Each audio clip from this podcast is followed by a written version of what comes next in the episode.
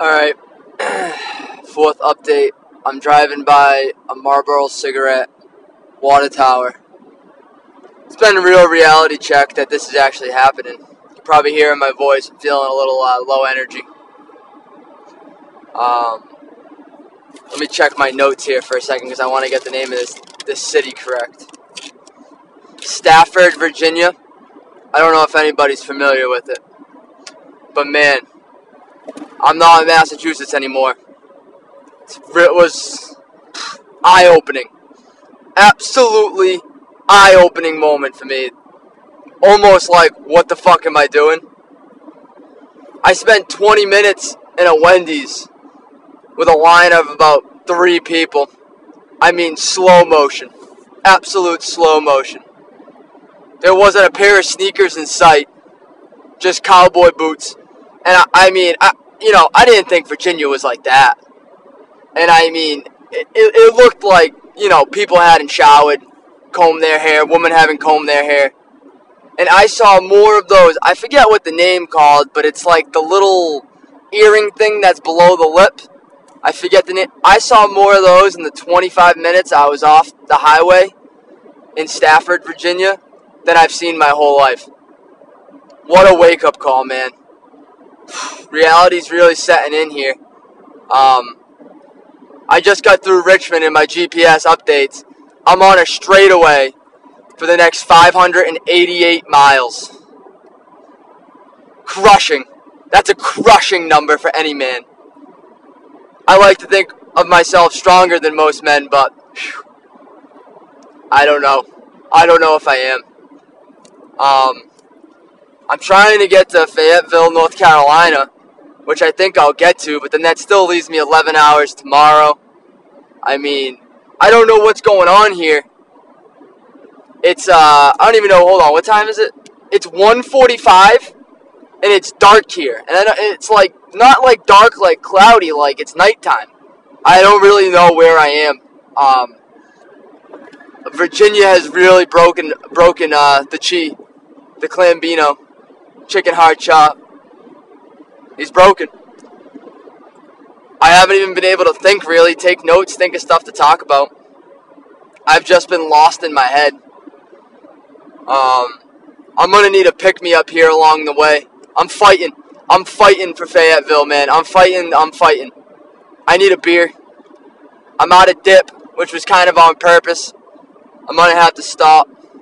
Um, I feel poop break two coming, so hopefully maybe once we get the Wendy's out of us, two junior cheeseburgers, maybe we'll have a little life. But man, I'm I'm not even so much worried about today.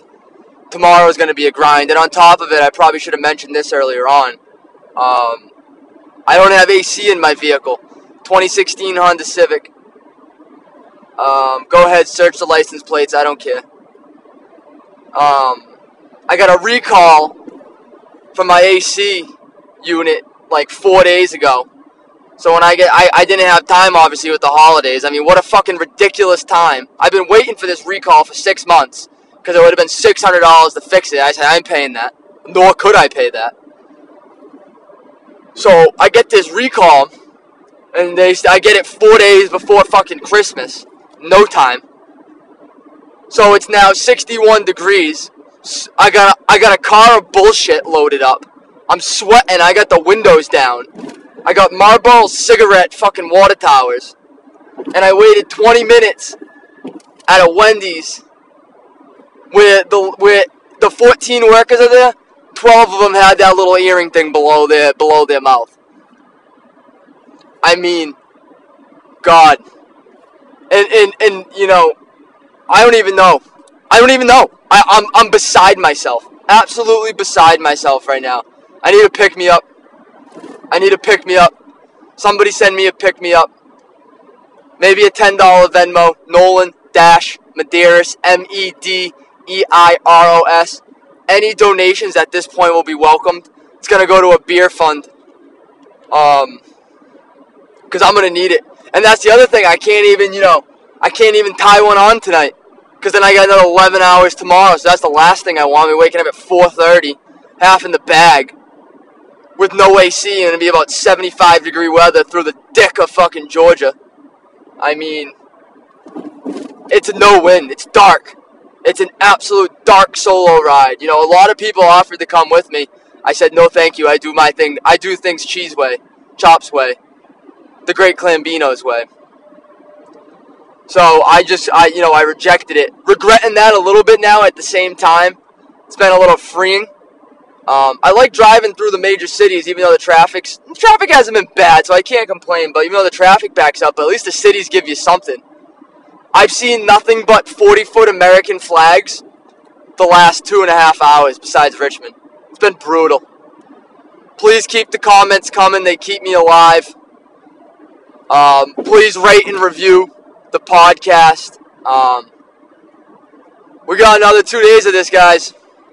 Let's buckle in. Let's lock in. I think I need to put some water in the system. Heard something about how you can you can drown yourself with water. I've drinking four and a half bottles of you know big two dollars and fifty cent uh, vitamin water. So I don't know what, the, what what's gonna happen if I drown myself. I don't know what that is. I think I still got a ways to go. But it's just the things that cross your mind when you go cross country, you know? Real dark stuff. Um, I got, oh, GPS lane closure ahead. Fantastic. On that note, alright, we'll see you guys another two hours. Hopefully, we're in North Carolina. Godspeed.